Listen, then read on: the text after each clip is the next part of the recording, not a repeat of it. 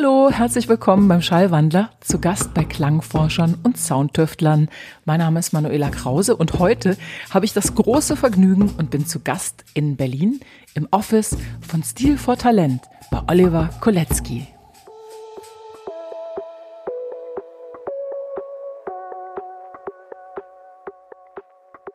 Wie viel davon ist eigentlich Glück und was hat man wirklich in der Hand? Diese Frage liegt bei Oliver Kolecki nahe, wenn man sich seinen Lebenslauf anschaut.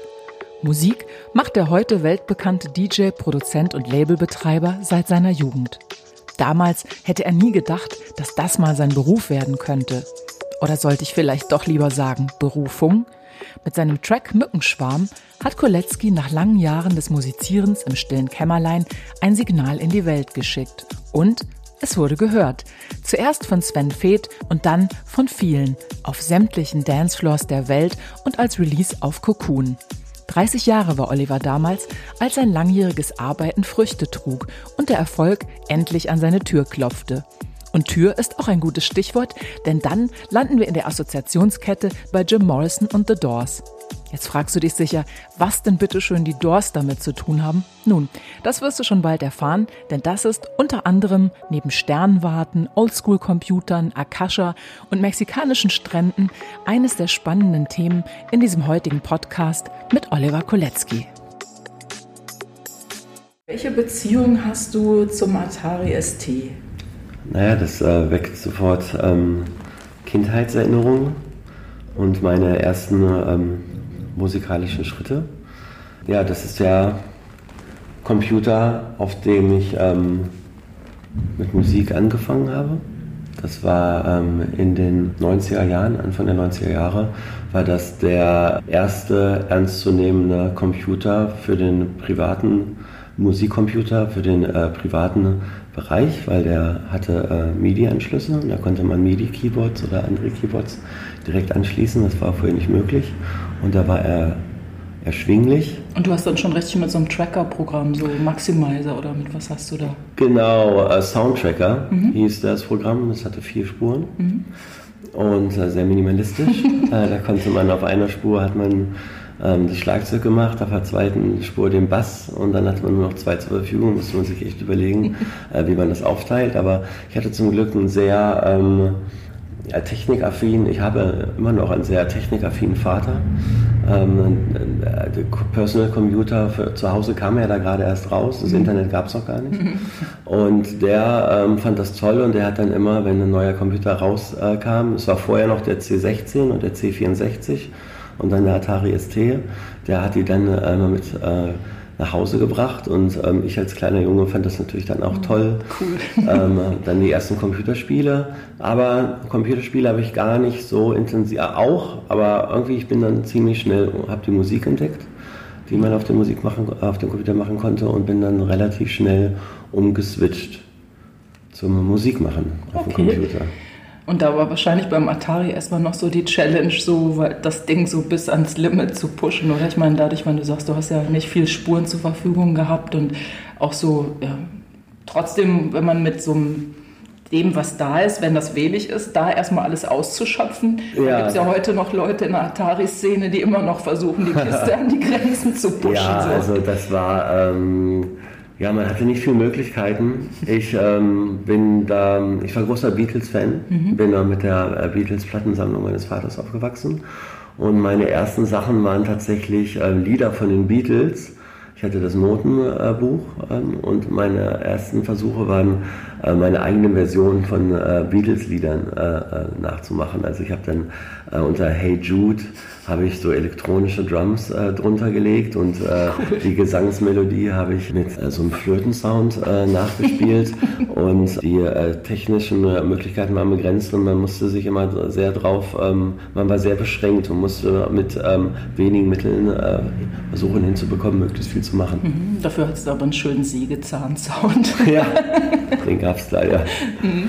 Wenn du sagst, du hast so Beatles-Stücke gespielt, also konntest du dann selber auch die Akkorde und so, das konntest du schon nach nachspielen oder hattest du, weil heute könnte man ja echt ganz easy so ein MIDI-Programm laden und dann irgendwie praktisch die MIDI-Spuren rein und dann würdest du nur noch die Instrumente austauschen. Aber das ging wahrscheinlich beim Atari nee, noch nicht, ne? Das ging noch nicht und vor allen Dingen konnte ich, ähm, ich konnte ja auch noch nicht Keyboard spielen. Ah, okay. Ja, ähm, mein Vater hat dann gemerkt, dass mir das anscheinend Spaß macht und ich konnte ihn dann äh, mit 3, 14, also kurz schon, das war schon simultan oder kurz später konnte ich ihn überzeugen, mir Keyboardunterricht zu bezahlen. Mhm. Und ähm, ich habe dann Keyboardunterricht äh, genommen und spielen gelernt und es hat mir auch sehr viel Spaß gemacht. Aber ganz am Anfang ähm, konnte ich noch nicht spielen und da habe ich die, ähm, hat man ähm, mit einer Maus hat man die, hat man so Kästchen hin und her geschoben und die äh, an der richtigen Stelle in den Notenlinien hingesetzt mhm. und so seine Melodien äh, gebaut und kreiert. Ja, Genau, Spiel, äh, Spielen, kam dann, Spielen kam dann erst später. Mhm. Aber praktisch so waren das so deine ersten musikalischen Unternehmungen, könnte Das waren die allerersten mhm. Schritte. Und hat der Atari dann später nochmal, als du dann schon richtig produziert hast, hat er nochmal so, hast du den nochmal eingesetzt oder ist das wirklich nur so ein Relikt von früher oder? Nee, also der hat sich lange gehalten. Mhm. Das war allgemein in der Szene. Jeder hat mit dem mhm. Atari gearbeitet. Das war der Musikcomputer. Da gab es dann auch noch neuere Versionen und die konnte man auch erweitern. Und er hat sich relativ ähm, lange gehalten, bis dann irgendwann der PC mhm. rauskam, wie wir ihn heute kennen. Ja, man vergisst das, das gab es ja zu der Zeit nee, noch alles gar nicht. Gab's ne? also es gab halt Atari ST genau. und ein Amiga gab es noch. Mhm. Ähm, den, ähm, der hat das dann abgelöst, der war leistungsfähiger und man hat viel mehr Möglichkeiten gehabt.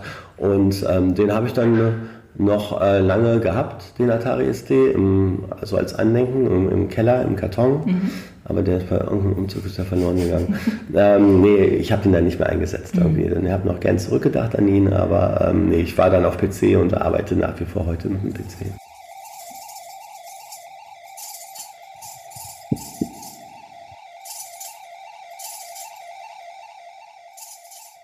Zu deinem Arbeitsprozedere, so wie du arbeitest, da kommen wir ein bisschen später. Lass uns vielleicht noch ein bisschen, jetzt waren wir in deiner Kindheit, ich will jetzt nicht zu lange in der Vergangenheit rumwurschteln, aber vielleicht ganz kurz, weil du hast gerade schon gesagt, so dein Vater hat irgendwie Beatles gehört, so, weil es ist auch immer interessant, was die Leute so für einen Background haben, mit welcher ja. Musik sie sozialisiert worden sind. Mhm. So, was, was war sonst noch so, was waren so die Sounds, mit denen du groß geworden bist, die dich ähm, geprägt haben? Das war dann so Elektropop. Pet Shop Boys, mhm. war ich ein großer Fan. Der Pitch Mode, mhm. schon die äh, Mainstream-Sachen. Hattest du da einen Lieblingssong? Oder? Ähm, New Order. Ähm, ich habe also von Pet Shop Boys, ähm, ja, Best End Girls mhm. oder Suburbia. Also Pet Shop Boys war ich wirklich ein riesen Fan. Da hatte ich auch die Notenbücher und habe dann auf dem, ähm, ich konnte dann schon irgendwann ganz gut spielen. Achso, du konntest das richtig auch nachspielen. Ja, ja, ich habe dann die ganzen cool. Lieder, ich hab, das hat mir sehr viel Spaß gemacht. Wir hatten ähm, in Braunschweig, hatten wir so ein ähm, Musikhaus und da bin ich ähm, immer hingegangen und habe mir äh, die neuesten Notenhefte gekauft. Mhm. War auch ein, ein großer Elton John, Elton, ich war großer Elton John Fan, hatte mhm. ich äh, ganzen Elton John Notenbücher und das hat mir viel Spaß gemacht. Mich zu Hause hingesetzt und habe die Lieder nachgespielt oder habe auch schon so Sachen verändert oder meine eigene Version gemacht, bis ich dann älter wurde und so mit 17, 18 kam dann meine große, die erste große Hippie-Phase. Da kam dann der The Doors-Film mhm. in die Kinos. Achso, Jim Morrison-Fan. Das war ein einschneidender Tag in meinem nicht nur musikalischen Leben, in meinem ganzen Leben. Also da kam ich aus dem, da war ich im Kino und kam aus dem Kino und habe gemerkt, das hat was mit mir gemacht. Das hat mich verändert. Inwiefern? Inwiefern, dass ich war damals noch so ein bisschen ein, sehr ein harmloser und sehr ruhiger äh, Zeitgenosse und sehr schüchtern. Und ähm, diesen Jim Morrison, den fand ich toll. Und ähm, ich habe irgendwie war es wirklich so ein bisschen gesagt, ich will werden wie der. Ich will werden wie der. Der ist cool, der steht auf der Bühne, der wird ähm, von Frauen angehimmelt, mhm. der, äh, der ist ein böser Junge, der, nimm, äh, der nimmt Drogen, der führt ein aufregendes Leben, äh, der reist äh, um die Welt. Das hat mich fasziniert. Und, ähm, also eine gute Projektionsfläche total, eigentlich für deine damaligen jugendlichen ja, Sehnsüchte. Ja, also nach Sehnsüchten, genau, mhm. nach Sehnsüchten. Auch gerade in so einer kleinen Stadt wie Braunschweig mhm. hat mir das eine Welt aufgezeigt und äh, ich habe mir damals in den Kopf gesetzt, ja, ich will das auch, das will mhm. ich auch.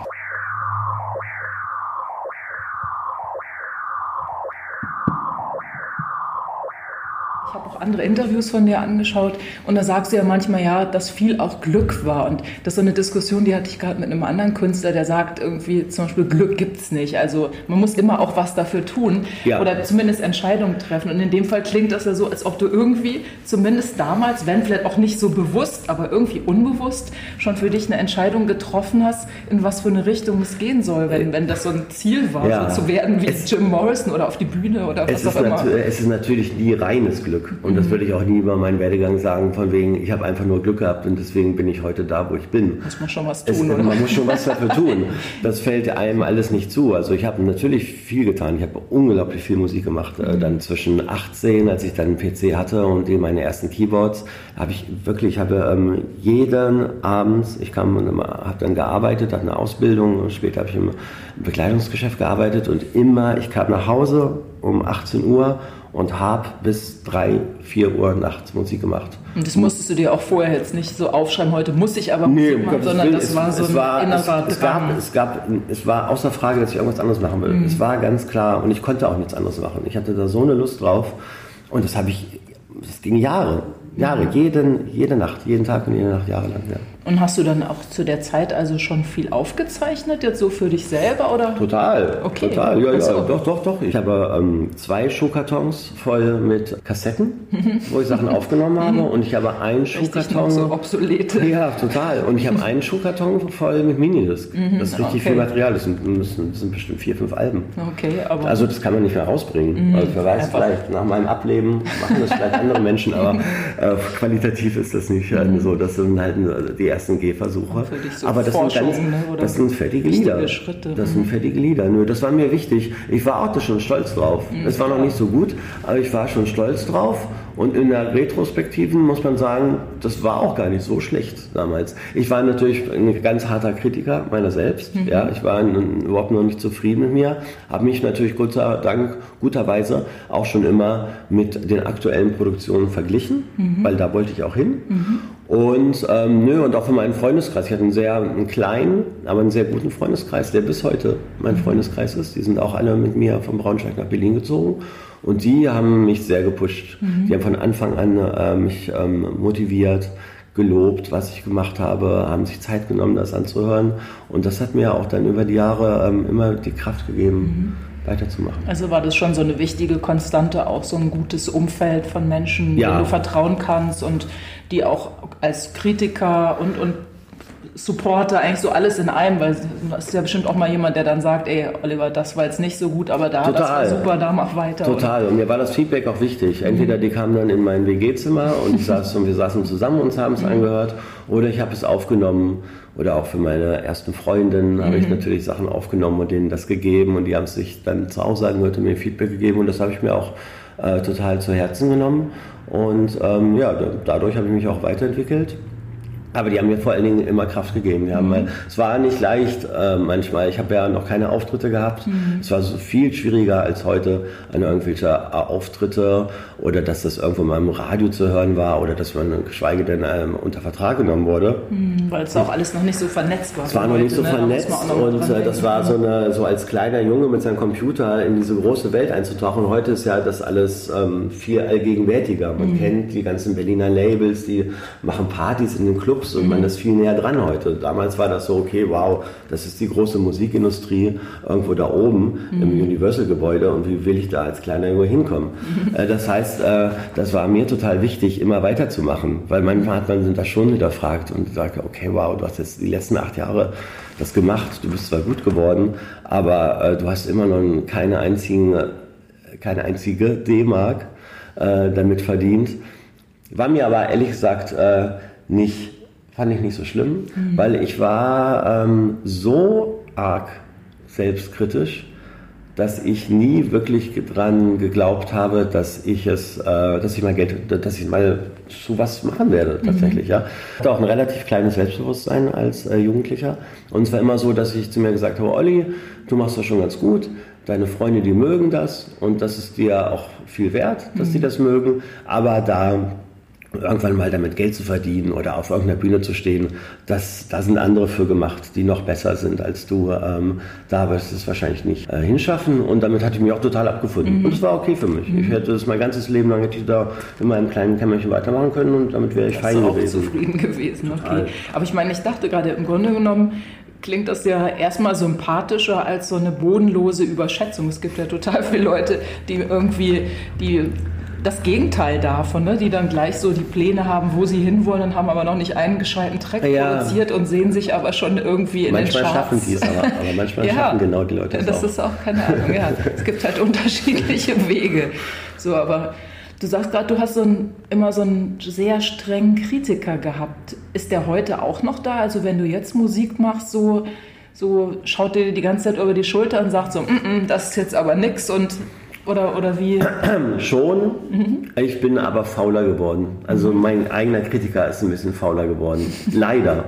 Ähm, ich versuche natürlich mh, hm, immer noch, ähm, das, was ich veröffentliche als Musiker, ist es natürlich sehr wichtig, dass es äh, qualitativ hochwertig ist. Mhm. Aber ähm, ich äh, sehe auch, ähm, dass ähm, andere Musiker, es gibt, ich, ich habe ja dieses Label, Sleep for mhm. Talent, und da sign ich ja auch immer viele Newcomer. Und da muss ich ehrlich zugeben, es gibt Leute, ganz ehrlich, die haben es besser, die, haben, die können Sachen besser. Mhm. Und das ist eine ganz normale äh, Sache auf dieser Welt. Es gibt immer Menschen, die mhm. sind in bestimmten Bereichen talentierter. Und, ähm, und ich mache eigentlich das, so wie ich es schon immer gemacht habe. Ich mache Sachen so gut ich kann. Und ab einem bestimmten Punkt, wenn ein Musikstück, ein Musikwerk ähm, fertig ist und ich bin damit zufrieden, dann ist das okay für mich. Mhm. Und auch wenn ich weiß, okay, der oder das, der kann besser komponieren, der ist technikversierter, der hat das vielleicht besser hinbekommen, dann ist das halt so.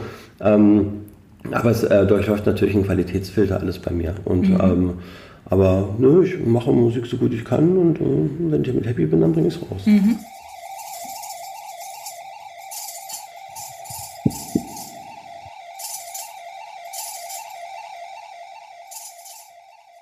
Gerade, was ja auch ein Unterschied ist zu damals, wenn du, sag ich mal, noch nichts veröffentlicht hast und du hast dann den Kritiker, dann ist es natürlich gut, weil du ja auch mit dem, was dann raus soll, möchtest du ja irgendwie auch ein Zeichen setzen.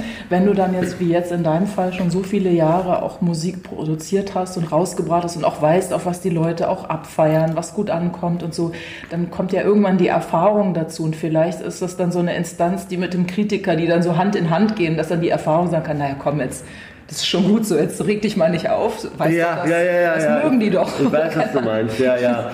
Und ich bediene das ja auch, ähm, ich versuche das ja auch, ähm, ich bediene das ja auch gerne. Mhm. Ja. Ich stehe für einen bestimmten Sound. Ich kenne mich sehr gut in der, ich möchte mal behaupten, durch die viele Erfahrung ähm, und durch meine vielen DJ-Auftritte kenne ich mich gut aus und weiß, was die Leute hören wollen. Und das bediene ich eigentlich auch ganz gerne. Ich versuche da einen Mittelweg zu finden. Äh, zu so einem Drittel von so einem Album versuche ich von so einem Drittel Leute zu überraschen mhm. und von also auch so ein bisschen vielleicht äh, Musik Education, mhm. denen so ein bisschen neue Sachen aufzuzeigen. Aber ähm, mir macht es auch Spaß, Oliver Kulecki Musik, die Leute von früher zu hören und zu schätzen äh, wissen, dass ich in dem Stil das auch bediene. Mhm. Das heißt, du verbiegst dich nicht, also du bleibst Nö. dir trotzdem dabei treu. Ich, ich, ich bleibe mir treu, versuche mich gleichzeitig aber ein, ein Stück weit weiterzuentwickeln. Mhm. Weil ich will auch nicht immer den, und das hört man ja auch über meine Alben, ich will mhm. nicht immer den gleichen Brei machen, das ist mir mhm. selber viel zu langweilig. es muss immer, es muss immer, ähm, es, es, muss immer ein bisschen eine Veränderung ähm, da sein. Aber ich glaube, über die Alben hört man auch so ein bisschen Kolecki Trademark. Mhm. Dass man einfach Stücke von mir, äh, auch wenn sie ein bisschen anders sind, erkennt man sie trotzdem wieder. Mhm, auf jeden Fall. Ich könnte jetzt gar nicht sagen, was es ist. Ja.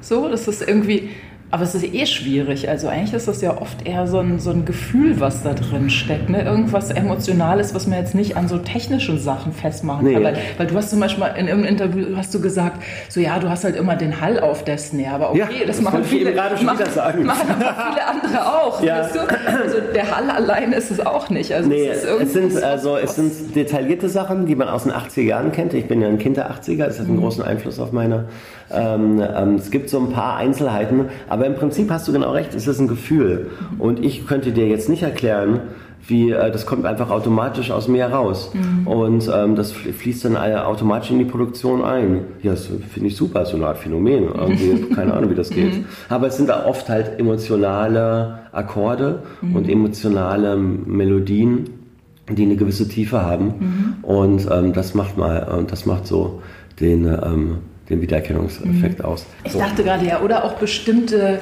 Harmonien, die du selber gut findest, weil du mit denen in Resonanz gehst, Total. die du vielleicht einfach immer wieder benutzt, Voll. weil du spielst sie und denkst gleich, ach, Voll, genau. Das ist auch eine bestimmte Auflösung auf Amol mhm. oder so. Mhm. Das auf jeden Fall. Ich habe ähm, leider, muss ich sagen, ich habe natürlich Harmonien, die ich besonders mag. Das sind Harmonien, die ich auch genau aus diesen Pet Shop Boys oder Depeche Mode Liedern mhm. mit aufgewachsen bin. Und die schreibe ich natürlich selber dann auch so ähnlich, weil ich die so eingeprägt habe. Das ist natürlich ein Fakt. Das sind leider, muss ich mir auch eingestehen, relativ simple Sachen. Ja, ich bin. Ähm, ich ja, das muss man, ja, muss man ja nicht werten, oder? Ja, nee, naja, aber ich würde mir schon manchmal der, wünschen. Das ist der Kritiker. Ja, ich würde mir schon manchmal wünschen, mhm. ich wäre mit Jazz aufgewachsen oder Klassik mhm. und hätte auch eine Jazz-Ausbildung am Klavier genossen. Dann wäre meine Musik auch. Ähm, ein Stück anspruchsvoller. Mhm. Ja? Ich mache schon, ähm, ich mache ja schon eher U-Musik. Mhm. Ich mache schon eher Unterhaltungsmusik und, ähm, und das sage ich auch ganz ehrlich und offen, ist es oft relativ leichte Kost. Mhm. Ja? Und jetzt keine, äh, keine komplizierten oder schwer verdauliche Musik. Ähm, aber damit habe ich auch mich abgefunden und das ist mhm. auch in Ordnung. Weil andererseits, ich meine, ich sage mal, es ist ja auch nie zu spät, dass du Talent hast, ist ja offensichtlich. Und wenn du jetzt irgendwie, sage ich mal, dein harmonisches Spektrum erweitern wolltest, weil man vielleicht Sachen anders auflöst, als wie du es bisher gemacht hast, Dazu gibt es ja auch Literatur oder da kann man auch mal mit einem guten Klavierlehrer einfach mal so genau, ein paar und das ist ja geplant. Ah, okay. Das ist ja geplant. Ich, äh, mein großes Ziel ist ja, zehn Alben zu schreiben. Mhm. Das äh, Fire in the Jungle war jetzt das achte Album. Mhm. Und für die letzten beiden Alben habe ich, äh, ich weiß nicht, was die letzten beiden Ich wollte gerade sagen, nein, nein, das ist schon, ja. das, du willst ja, nicht aufhören. Nee, ich will da nicht, nee, nee, ich will da nicht aufhören. Ich will mindestens zehn soll es werden. Das ist so ein Lebenswunsch. Mhm. Ähm, und da habe ich mir vorgenommen für ein Album ähm, Gesangsunterricht. Mhm. Ich möchte gerne äh, selber singen. Das ist, ein, das ist ein Kindheitstraum, Super. der mich schon lange begleitet. Ähm, Leute sagen, Menschen sagen, singen lernen kann jeder. Auf jeden Fall, das glaube ich ähm, auch. Texte schreiben kann ich mit Sicherheit nicht, aber da gibt es auch andere Menschen, die das für mich machen können mhm. äh, oder mit denen man das zusammen Texte erarbeiten können. Aber das ist schon so ein Ding, weil ich bin auf der Bühne schon eine Frontsau. Obwohl ich, ich habe halt eine ganz lange Entwicklung. Ja, früher, wenn ich aufgeregt bin, ich war super aufgeregt, ich war super schüchtern, habe mich eher hinter den Plattenspielern versteckt. Aber über diese vielen Jahre und über den steigenden Erfolg ähm, habe ich mich nicht nur daran gewöhnt, sondern finde es inzwischen gut und mhm. ähm, stehe da gern in, äh, oben ähm, und, und, und kann dann, glaube ich, auch ganz gut mit dem Publikum interagieren. Und ähm, ich bin auch dann, also ich bin großer Fan zum Beispiel von Monolink, mhm. ja, der ähm, macht da ähnliche Musik wie ich, bloß dass der halt auch noch selber zu seinen mhm. Liedern singt. Und ich glaube, ich wäre dazu auch in der Lage, müsste halt nur singen können. Mhm. Und deswegen nehme ich Gesangsunterricht demnächst. Und für, cool. das, ähm, für ein anderes Album will ich tatsächlich den Klavierunterricht nehmen in der Richtung Jazz. Ja. Super. Das sind meine Pläne. Also das mit dem Singen finde ich super. Das kann ich mir auch total gut vorstellen. Irgendwie auch so, weil so von der Sprechstimme und so, du hast ja so einen ganz schönen Ton.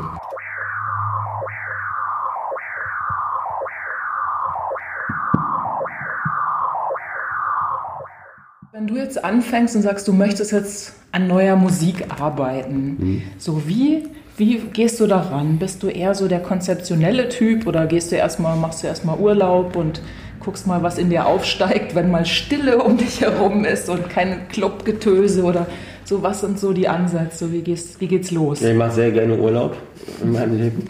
und das ist auch einer meiner größten ähm, Inspirationsquellen. Mhm. Äh, seit vielen Jahren ähm, habe ich gemerkt, dass es auch sinnvoll ist, direkt im Urlaub Musik zu schreiben. Da war ich früher nicht so ein Fan von, aber inzwischen habe ich immer meinen Musiklaptop dabei und, ist dein letztes Ur Album dann im Dschungel entstanden? Nee, oder? das nicht. Äh, nicht direkt im Dschungel, aber ähm, also die, die Skizzen, die mhm. Kompositionen, die fertigen Songs produziere ich natürlich dann hier in Berlin mhm, in meinem Klar. Studio aus, mhm. das muss sein. Aber da sind ähm, Fire in the Jungle ist ähm, zum auf bestimmt zum Viertel in Australien und zum Viertel auf Bali entstanden. weil ich merke, wenn ich dann, ähm, wenn ich dann da bin und diese, diese Atmosphäre und, und, und, und das Licht der Sonne und äh, die Umgebung, das macht mit mir was. Und es ist, äh, macht Sinn, es möglichst schnell umzusetzen. Man kann gar nicht sagen, was es mit mir macht, oder man kann gar nicht sagen, wie es mich verändert und wie ich dadurch etwas anders mache im Studio, als ich es in Berlin gemacht hätte. Aber irgendwas ist verändert. Mhm.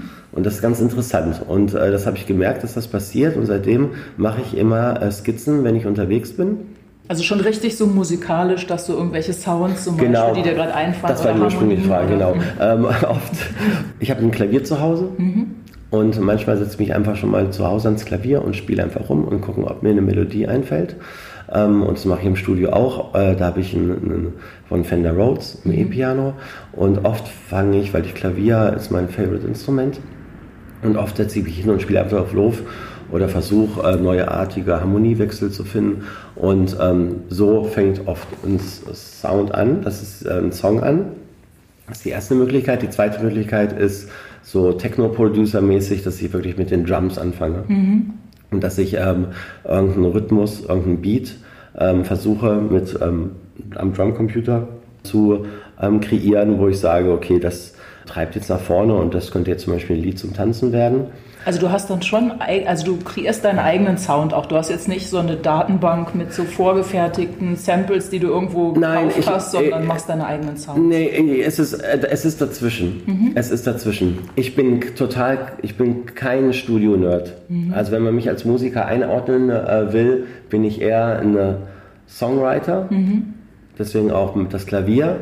Und ich bin jetzt keine, äh, es gibt ja viele ähm, richtige Nerds in unserer Szene wie äh, ähm, da Pike oder Florian Meindl, mhm. die auch, äh, auch, die haben jetzt auch heutzutage sind ja Modularsysteme total in, ja. Mhm, die haben dann wieder solche Batterien in den Testen. Ne? Und mein mhm. Studionnachbar am Holzmarkt, auch Asset Pauli, mhm. der hat jetzt auch sein halbes Zimmer besteht nur. Achso, ihr seid zusammen in einem Raum? Äh, nee, wir sind nicht zusammen in einem Raum, aber auf dem Holzmarkt sind so ganz viele Studios mhm, okay. nebeneinander und er hat sein Studio neben mir. Cool. Und wenn ich da durch das Fenster gucke, dann sieht das aus wie damals im Physikraum in der Schule, wirklich. Es sieht aus wie im Physikraum.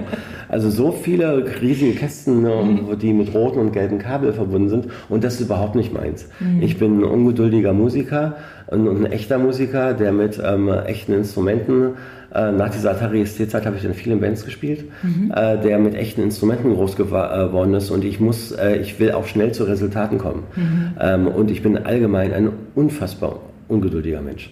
äh, das heißt, mich irgendwo hinzusetzen und äh, fünf Stunden an ähm, Stöpseln rumzustöpseln und Rädern zu drehen, stimmt. bis ich irgendeine Bassdrum habe, das ist überhaupt nicht meins. Sondern, und dann kannst ähm, du sie nicht mal reproduzieren, wenn du Pech hast, weil du nicht mehr weißt, ja, was du alles verdreht Albtraum. hast. Albtraum. Nee, also es ist schon, gerade bei Drums ist es ein bisschen so wie äh, ähm, äh, du sagst, ich habe große äh, Terabyte an, an Samplebänken, mhm. aber ähm, ich versuche natürlich so wenig wie möglich äh, vorgefertigte Sachen zu nehmen. Das heißt, mhm. ich, ich habe schon dann ganz viele äh, ähm, Datenbänke mit Bassdrums, mit Snares, mit Hi-Hat, mhm. mit Shakern, mit Percussions mhm. und äh, ähm, die setze ich dann einzeln zusammen und baue da meinen mhm. eigenen äh, Rhythmus draus.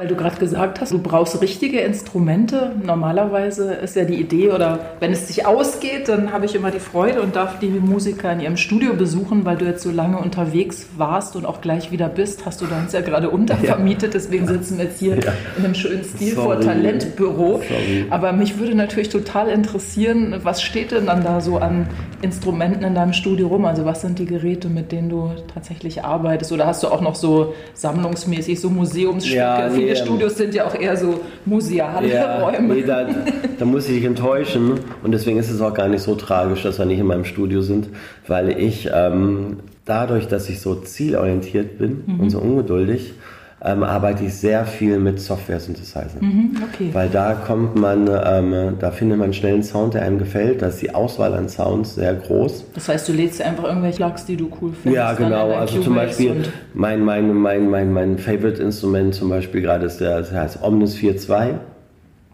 Und das Ding hat, weiß ich, glaube ich, hat, glaube ich, 9000 Sounds. Krass. Und ähm, die sind aber super äh, qualitativ hochwertig. Mhm, aber ich also, dachte, das ist ein Unterschied zum Atari. ja, das ist ein Unterschied zum Atari.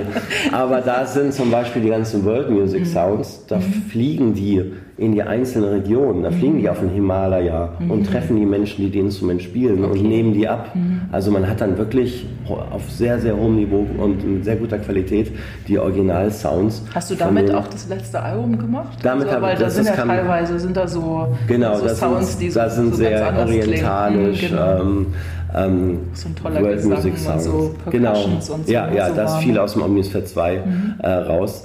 Und ähm, damit arbeite ich viel. Ansonsten habe ich, ich habe, ähm, wie gesagt, ein, ein E-Piano. Ich habe mhm. ähm, eine sehr, zu Hause habe ich ein echtes Klavier. Im Studio habe ich eine von Roland eine sehr gute ähm, ähm, Klavier-Emulation. Mhm. Ähm, Mit so richtig Anschlagsdynamik? Ja, ja, total, okay. genau. Also ja, nicht ja, so, ja. Nee, schon ein richtig, richtig, richtig mhm. schönes Teil. Cool. Und sonst habe ich noch ein Minimoog mhm. eine, eine, ähm, und, und ein Profit. Mhm. Äh, zwei richtige Synthesizer, mhm. ähm, wo man die Sounds äh, selber einstellen kann. Ähm, aber ich mag nach wie vor ähm, echte Instrumente. Mhm. Und ähm, ich mache es auch, ich kann leider nur Klavier spielen. Aber ich lade mir. Ähm, ich dachte, du hättest auch mal Gitarre gespielt. Ich, ich kann auch so. Gitarre spielen, aber es ist eher, es reicht nur für Knocking on Heaven's Door am Lagerfeuer, genau. ähm, ähm, ich lade mir aber ganz oft Musiker ein. Also ich, ich schreibe dann schon mal, ich nehme dann eine Trompete aus dem Keyboard mhm. und, und, und, und spiele dann eine Melodie. Und dann, wenn es aber, ähm, und lass die drin, bis der Track fertig ist. Und dann lade ich mir aber eine, einen studentischen Blechbläser lade ich mir dann ins Studio ein und der und der spielt das danach okay. und, und ich nehme das auf. Okay, cool. Weil das macht schon noch einen Unterschied und das klingt dann schon noch echter mhm. und das mir, oder ein Gitarristen, Bassisten, mhm. Schlagzeuger, habe ich bei den ganz letzten Alben, habe ich mir die alle eingeladen und die haben das alles nachgespielt, was mhm. ich vorher äh, okay, auf der Tastatur cool. eingespielt habe. Mhm. Studentischer Blechbläser, da mache ich das Wort total gerne, das klingt super. Nee, aber es macht ja auch Sinn, also wenn es da die Möglichkeit gibt, das von echten Instrumenten spielen zu lassen, ist nochmal ein anderer Sound als jetzt so digital. Ne? Genau. Das ist cool.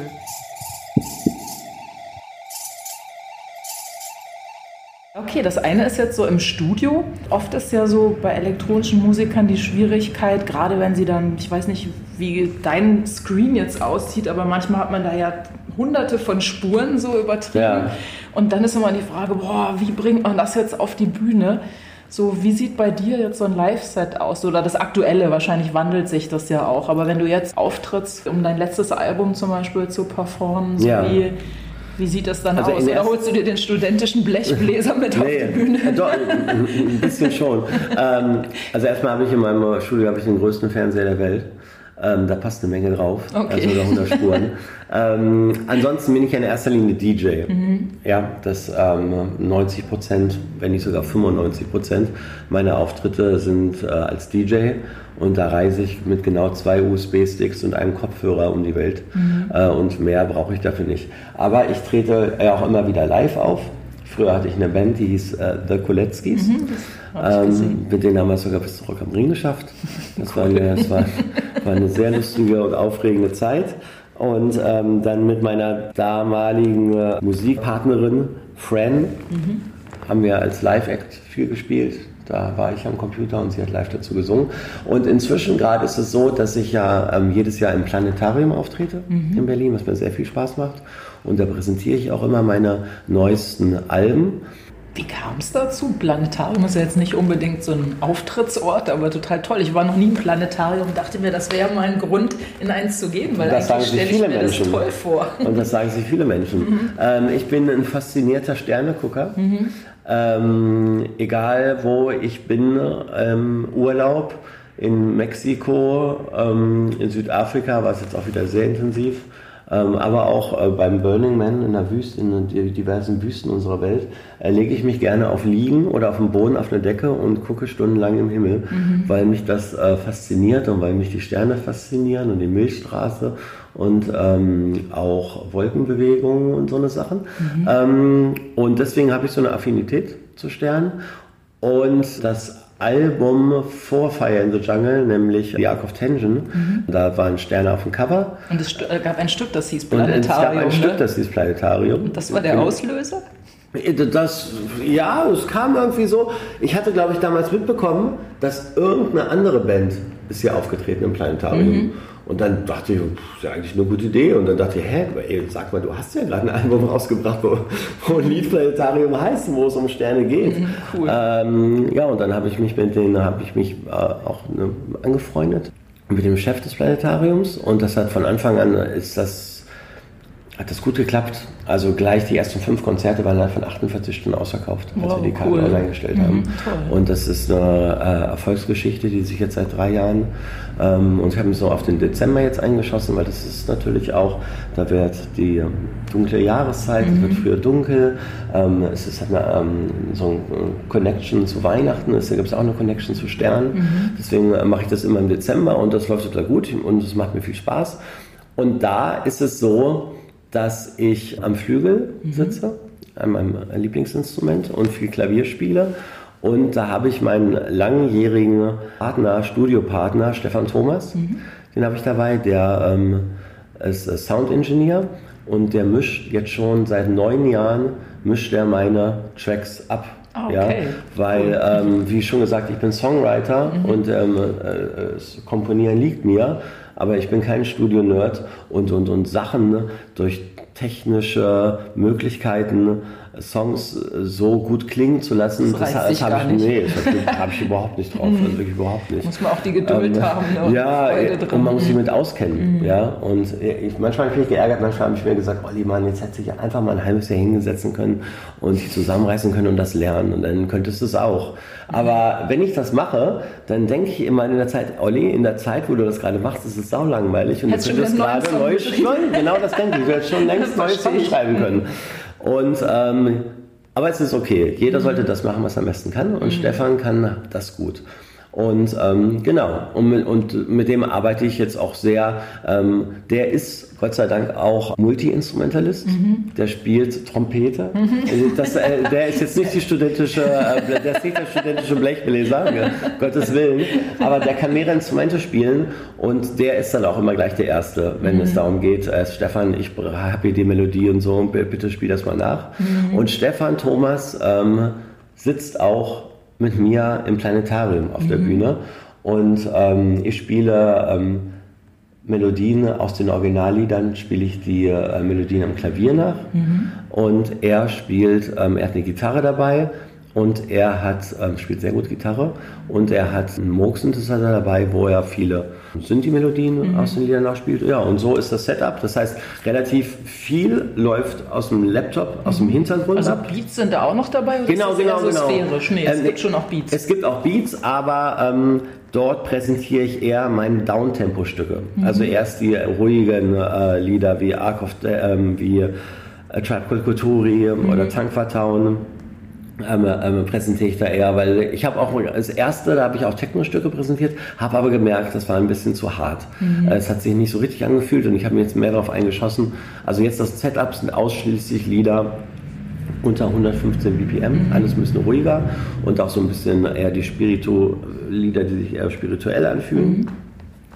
Oder eher die verträubteren und genau, da läuft, laufen relativ viele, viele Spuren im Hintergrund mhm. und wir spielen live dazu. Das okay, ist mir wichtig, cool. weil es gibt ja heute viele Arten, ein Live-Act dazu bieten und mhm. gerade die jungen Leute mit ihren Techno-Live-Acts stehen da oben an ihrem Laptop und die machen bestimmt auch tolle Sachen. Keine mhm. Ahnung, was sie da machen, aber man sieht es halt auch nicht, was ja, sie genau, machen. Das die können, äh, genau, so die können genauso Tetris spielen. Äh, das wird man von der Bühne nicht sehen. Ja, ich finde es ganz wichtig, auch als Musiker mit echten Instrumenten.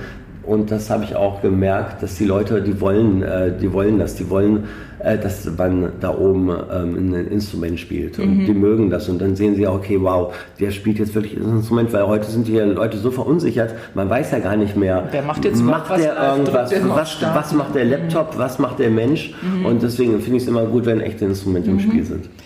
Eine Frage habe ich noch zu dem Planetarium, weil das klingt alles total spannend das Publikum? Also weil tanzen die dann oder ist das eher so, weil man kann ja auch auf Downbeats tanzen oder liegen die am Boden und schauen dann in den Sternenhimmel? Also nee, nee, nee, nee im Planetarium ist ja bestuhlt. Mhm.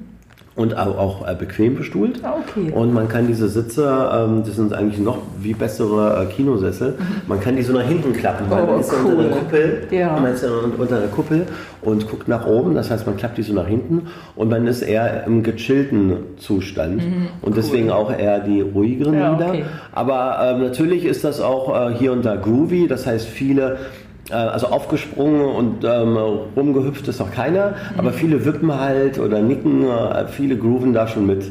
Und jetzt bringe ich, das ist neu in 2020, ein ähm, Experiment, bringe ich den aus dem Planetarium raus und führe den erstmal jetzt zum allerersten Mal in Tulum im April, das ist die Premiere. Wo? In Tulum. In Tulum, in Mexiko am Okay, Strand. ich wollte gerade sagen, wo ist denn Tulum? In Das hab ich Tulum, noch nie gehört. Mhm. Tulum ist, äh, ist äh, der Karibikküste in Mexiko, wunderschön. Ähm, und da hat äh, mich so ein, ein, ein Kunst, ein, ein Kunstfestival, die war, die haben das mitbekommen, die waren glaube Mhm. ich sogar im Planetarium zufällig in Berlin und die haben äh, das, mich gebucht, dass ich das am Strand aufführe, Wow. unter echtem Sternenhimmel. Mhm. Ja, da bin ich sehr gespannt, da fliege ich mit Stefan Thomas, wir fliegen zusammen nach Tulum im April. Super. Und ich führe es auch zum ersten Mal hier in Berlin auf unserer Insel, äh, Insel in Werder, Mhm. wo wir jeden Sommer jetzt Open Airs produzieren. Da führe ich es auch im Juli auf. Okay, cool. Toi, toi, toi. Ja, dass das äh, wird bestimmt ankommt. super. Hoffentlich. Cool, das klingt super.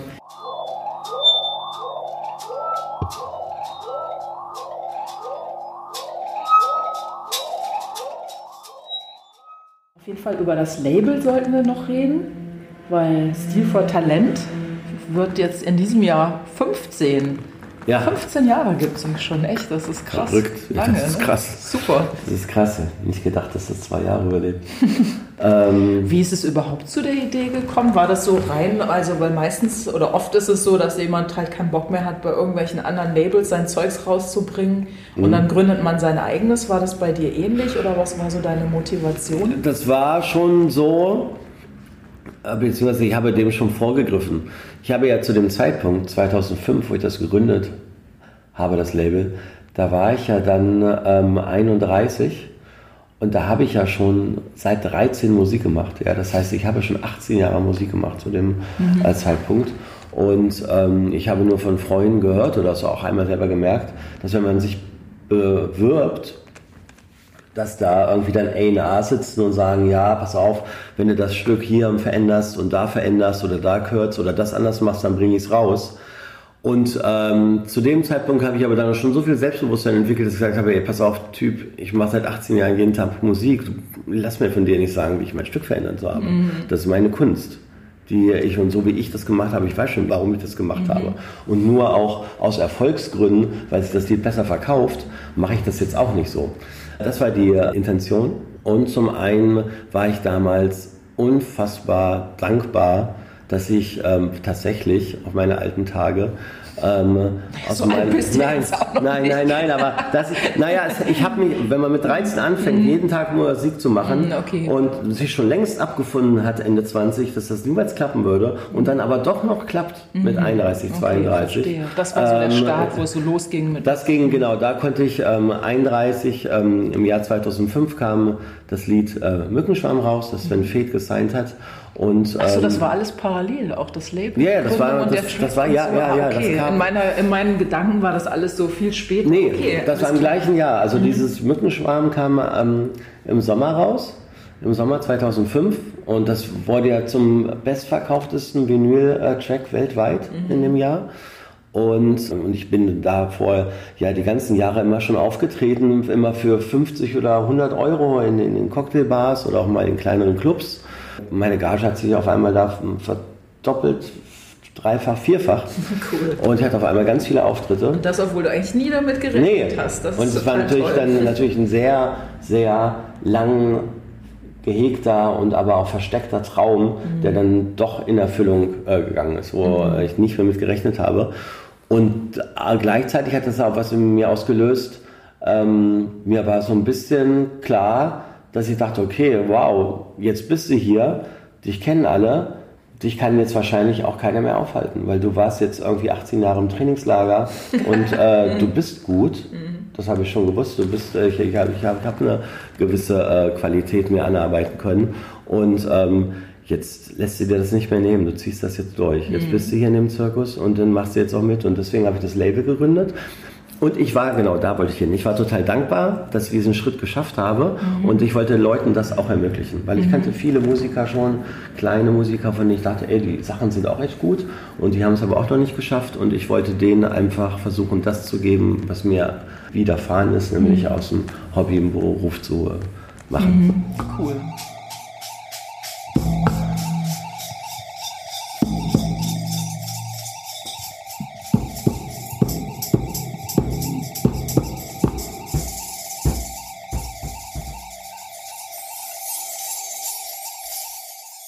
Das machst du jetzt seit 15 Jahren. Ich dachte gerade, ja. weil du bist ja auch ständig unterwegs, hast DJ-Gigs und dann so ein Label, was ja auch echt viele Releases rausbringt. Und, und ich habe eben gesehen, du hast ja auch schon einiges an Angestellten. Mhm. So bleibt da noch irgendwo Zeit für dich privat? Also oh ja, also inzwischen wieder. Inzwischen wieder. Also die ersten Jahre waren crazy, mhm. wirklich. Also das äh, Label aufzubauen, das habe ich dann die ersten Jahre auch alleine oder mit Slaviana Ulrich, unserer Geschäftsführerin, haben wir das zu zweit gemacht, die ersten fünf, Also alles parallel Jahre. neben deinen ganzen Gigs verrückt. und neben Ich habe diese Alben geschrieben, ich habe Großstadtmärchen geschrieben, Hypnotized, da mhm. wurde ich dann nochmal ein Stück bekannter. Ähm, so viele Auftritte aber dann gleichzeitig das Label, ich habe alles allein gemacht, die ganze Labelarbeit, habe alles allein oder mit Slaviana gemacht. Es war so viel Arbeit. Da muss ich auch sagen, zudem, ich halte, ich bin, eins meiner Stärken ist, dass ich sehr viel aushalten kann. Aber da war ich manchmal kurz vom Burnout. Mhm. Das war mir damals nicht so richtig bewusst, aber jetzt im Nachhinein, da war ich absolut an der Belastungsgrenze. Aber inzwischen ist es so, ich habe, ja, du hast schon gesagt, wir haben, ich habe sechs ähm, Festangestellte, die Vollzeit arbeiten und drei Praktikanten. Wir sind cool. eine richtig kleine Firma Toll. mit neun Leuten. Und ähm, also ich, so ein kleines Imperium, die aufgebaut Ja, das Imperium cool. hast du gesagt, aber wir sind schon, wenn man, halt wenn man die deutsche Indie-Szene anguckt, sind wir ein, ein relativ äh, einer der größeren Indies mhm. äh, im elektronischen Bereich und da sind wir auch alle stolz drauf, dass wir das bis dahin geschafft haben. Mhm. Aber ich ziehe mich immer mehr raus. Mhm. Ja, ähm, ich merke zum einen, dass ich, ich trete jetzt seit 25 Jahren auf. Mhm. Ja, ähm, das, äh, das, da merkt man doch hier und da die ersten äh, äh Gebrauchsspuren, Verbrauchsspuren, sage ich bist mal. Bist du manchmal müde? Äh, ich bin manchmal müde. Ja, ich war, vorher, ich war ja so, ich hatte ja so viel Energie, als ich jung war. Mhm. Ich habe, ähm, ich habe locker zwei Nächte durchgemacht in der Bar 25 oder so. Das hat mich gar nicht gekratzt. Mhm. Das war mir egal. Das habe ich einfach, ich, ich hatte die, ich hatte die Leistung, die Energie dazu. Und ähm, ich bin jetzt 45 geworden und da muss man sich einfach eingestehen, das ist das einfach nicht mehr, nicht mehr so, äh, das, das, geht mhm. alles nicht mehr so. Und ich bin auch, äh, seitdem ich diese 40 überschritten habe, bin ich, lebe ich sehr viel bewusster. Ich mhm. achte viel mehr auf mich. Ich habe angefangen, Sport zu machen und weil ich liebe das Leben mhm. und ich, ich will noch ein paar Jahre ähm, und am besten noch ein paar Jahrzehnte auf dieser Erde verweilen und da ist mir irgendwann klar geworden, dass ich einfach mehr auf mich achten muss, mhm. damit das passiert und das äh, mache ich. Deswegen fahre ich die Auftritte runter. Ich war ja viele Jahre bei 120, 130 Auftritten pro Jahr, mehrere Jahre, mehrere Jahre. Wahnsinn. Bin ja früher war es wirklich, ich bin im Sommer, im Sommer, ich bin freitags zweimal aufgetreten, samstags zwei, also zweimal, zweimal, ja. Zwei Gigs an ganz normal. Ich bin, ja, ich bin, war in der Open Air Saison, bin ich Freitagnachmittag auf irgendeinem Open Air, bin dann irgendwo hingeflogen und habe nachts im Club gespielt, Samstagnachmittag wieder auf dem Open Air nachts wieder irgendwo hingeflogen und immer im Club gespielt und dann Sonntag nochmal. Und hast du dich dann erholt? So zwischendrin ja, im Flieger nicht. oder gar nicht? Krass. Gar nicht. Und dann nee. sahst du hinterher aus wie ein Panda-Bär mit so schwarzen Schatten. Ja, ich habe das, wie gesagt, ich konnte, ich, ich war gut ähm, äh, im Wechsel. Ich habe natürlich, hab natürlich Drogen genommen, um das durchzuhalten. Mhm. Ähm, oder das ähm, habe ich auch gern gemacht, nicht nur um das durchzuhalten. ähm, und habe schon da so ein bisschen äh, äh, DJ Rockstar live mhm. irgendwie gespielt. Aber jetzt halt so da sind wir dann wieder bei Jim Morrison. Da sind wir, genau, da schließt sich der Kreis. Da bin ich dann wirklich, äh, außer dass der es geschafft hat, mit 27 zu sterben, mhm. äh, das habe ich Gott sei Dank nicht geschafft. Ein bisschen das habe ich Gott sei Dank nicht, ja, da war ich mhm. vernünftiger. Mhm. Ähm, aber ähm, ja, da habe ich natürlich, da habe ich wirklich dann das Rockstar-Leben gelebt, was ich mhm. damals unbedingt wollte, als ich im Doors-Film war. Äh, ich wollte es ja und ich habe es geschafft und ich habe es auch äh, wirklich durchgezogen.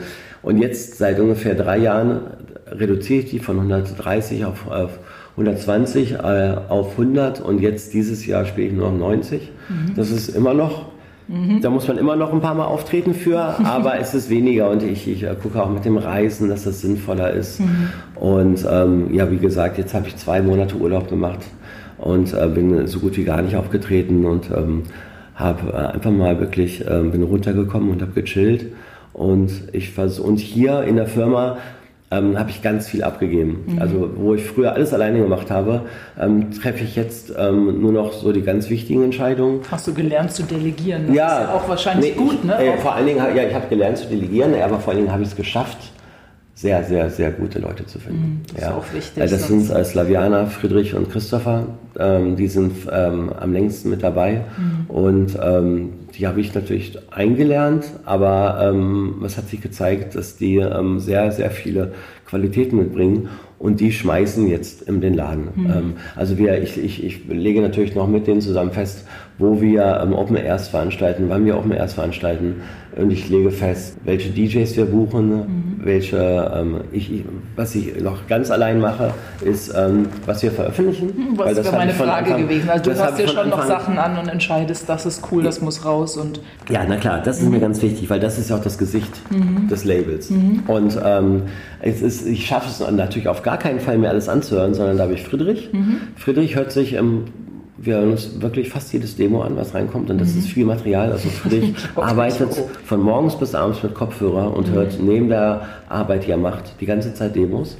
Krass. Und gibt mir dann ähm, alle drei Wochen, alle zwei, drei Wochen gibt er mir, schickt er mir eine E-Mail mit den ähm, 30, 40 besten Demos, die reinkamen. Echt krass. Und davon, äh, die, cool. die, die, höre ich mir dann an. Mhm. Und davon entscheiden wir dann, welche zwei, drei mhm. Sachen wir veröffentlichen werden. Super. Das ist uns auch total wichtig. Dass, mir ist es wichtig, dass wir erstmal uns alles anhören, damit die jungen Leute wissen, äh, da ist auch ein großes Label noch draußen, das kümmert sich darum. Mhm. Ja, weil ich, ich kenne von anderen Labels, die hören gar nicht mehr rein. Die hören gar nicht mehr rein. Die releasen noch die Künstler, die sie eh schon haben. Ähm, und mir ist es aber ganz wichtig, dass den Nachwuchs immer noch eine Chance gegeben wird.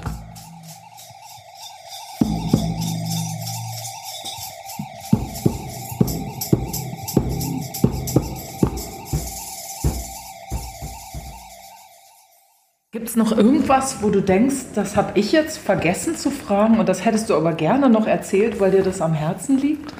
Wir haben jetzt diese Insel mhm. aufgetan letztes Jahr, die Insel Lindwerder. Mhm. Das ist, ähm, die ist ganz in Richtung Potsdam. So, was für eine Insel? Das ist ähm, auf der Havel. Ah, okay. Auf der Havel ist das eine wunderschöne Insel mit ganz vielen Bäumen und äh, man muss, ähm, alle Gäste müssen mit einem Boot rübergesetzt werden. Ja, also Toll. also da passen immer so 200 Leute passen auf dem Boot. Mhm, mit so einem und, Fährmann dann. Und dann mit einem Fährmann, ja wirklich. Wow. Und ähm, das schafft schon so eine ganz eigene Stimmung. Mhm. Und da passen äh, 2000 Leute passen auf die Insel. Das, äh, das, sind zwei riesige Wiesen. So eigentlich ist unter der Woche ist das für ältere Leute, die da Kaffee und Kuchen trinken. Mhm. und ähm, das ist, da stehen ganz, ist ganz grün, ganz viele Bäume. Und ähm, ja, da machen wir dieses Jahr vier Veranstaltungen. Dieses Jahr war das, obwohl wir es erst mit angefangen haben, war die sofort ausverkauft. Und ähm, das ist auch was, wo sich das ganze Team darauf freut. Ja, das ist hier, man muss nicht weit reisen.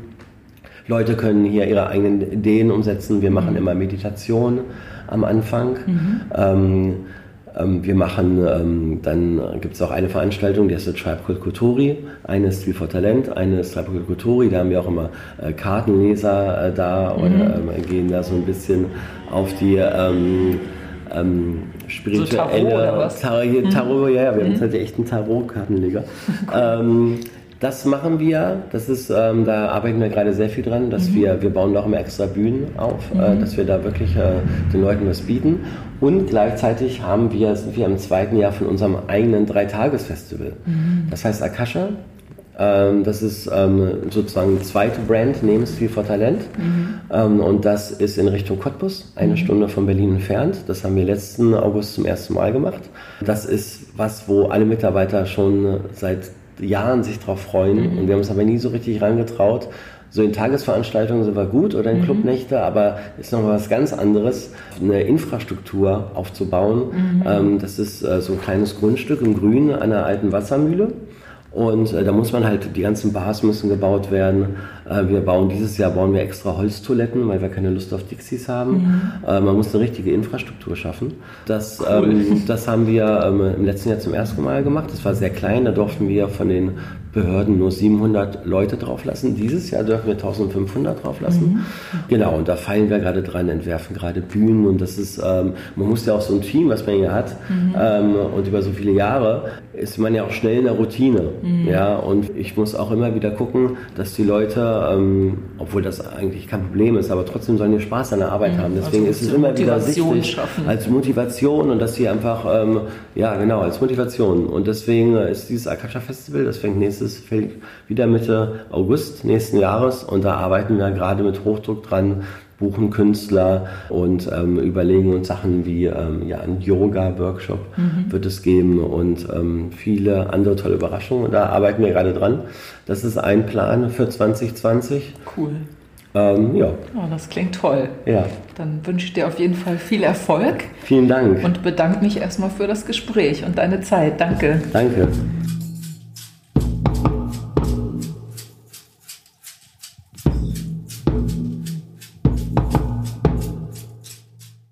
Das war der Schallwandler, heute mit Oliver Kolecki. Und falls du jetzt neugierig bist, wie sich Olivers Festivalpläne entwickeln, dann schau einfach mal zwischendurch auf seiner Facebook-Seite vorbei. Da wird es dann hoffentlich schon bald erste Termine geben.